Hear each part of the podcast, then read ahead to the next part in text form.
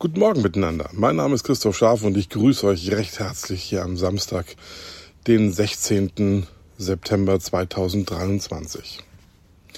Das, was ich euch heute erzählen möchte, hat den Ursprung im Jahre 587 vor Christus. Da war ein gewisser Jeremia, ein Prophet Gottes, der auf den zerstörten Restmauern Jerusalems saß und die Klagelieder verfasste. Er hat viel erlebt in seinem Leben. Er hatte ja wahrscheinlich ganz andere Lebenspläne. Er wollte heiraten, er wollte ein sorgenfreies Leben leben, wie wir das ja alle so gewohnt sind und auch wollen.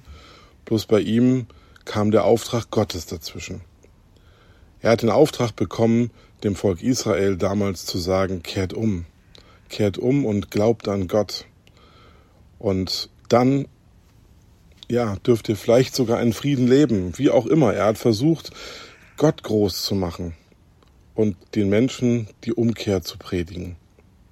Das Ergebnis war, als er die Klagelieder geschrieben hat und auf diesen Ruinen in Jerusalem saß, hat er ja miterleben müssen, wie das Volk in die babylonische Gefangenschaft abtransportiert wurde.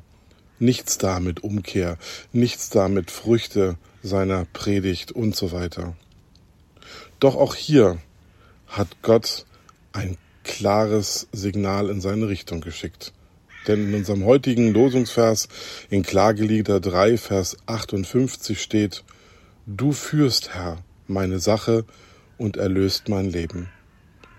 Trotz alledem, obwohl er so viele Enttäuschungen in seinem Leben erlebt hat, wo eigentlich fast nichts aufgegangen ist, was er sich vorgenommen hat, kaum etwas, was er gepredigt hat, irgendwo so angekommen ist, dass Menschen sich verändert haben, Trotzdem ist er sich eins sicher.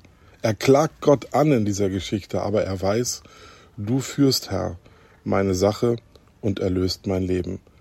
Es lohnt sich, dir zu vertrauen, trotz alledem. Es gibt einen Grund, warum das Volk in die Gefangenschaft musste. Der Ungehorsam hat gesiegt. Ich wünsche uns das dass wir anders reagieren als das Volk Israel damals. Ich wünsche uns das, dass wir gehorsam lernen, dass wir gehorsam leben, dass wir Jesus nachfolgen, dass wir dem dreieinigen Gott vertrauen und das jeden Tag neu. Auch dann, wenn es mal nicht so läuft. Auch dann, wenn wir abgehalten werden, Dinge zu tun, die heute vielleicht dran sind. Danke, Vater, dass du mit uns unterwegs sein willst. Danke, dass du mein Leben in deiner Hand hältst. Und danke, dass du mich führst, dass du uns führst, dass du deine Sache, meine Sache beendest und du mein Leben erlöst. Dass wir mit dir ja unser Leben gestalten und leben dürfen. Führ uns auch durch diesen Tag heute. Und danke, dass wir dir voll und ganz vertrauen dürfen. Amen.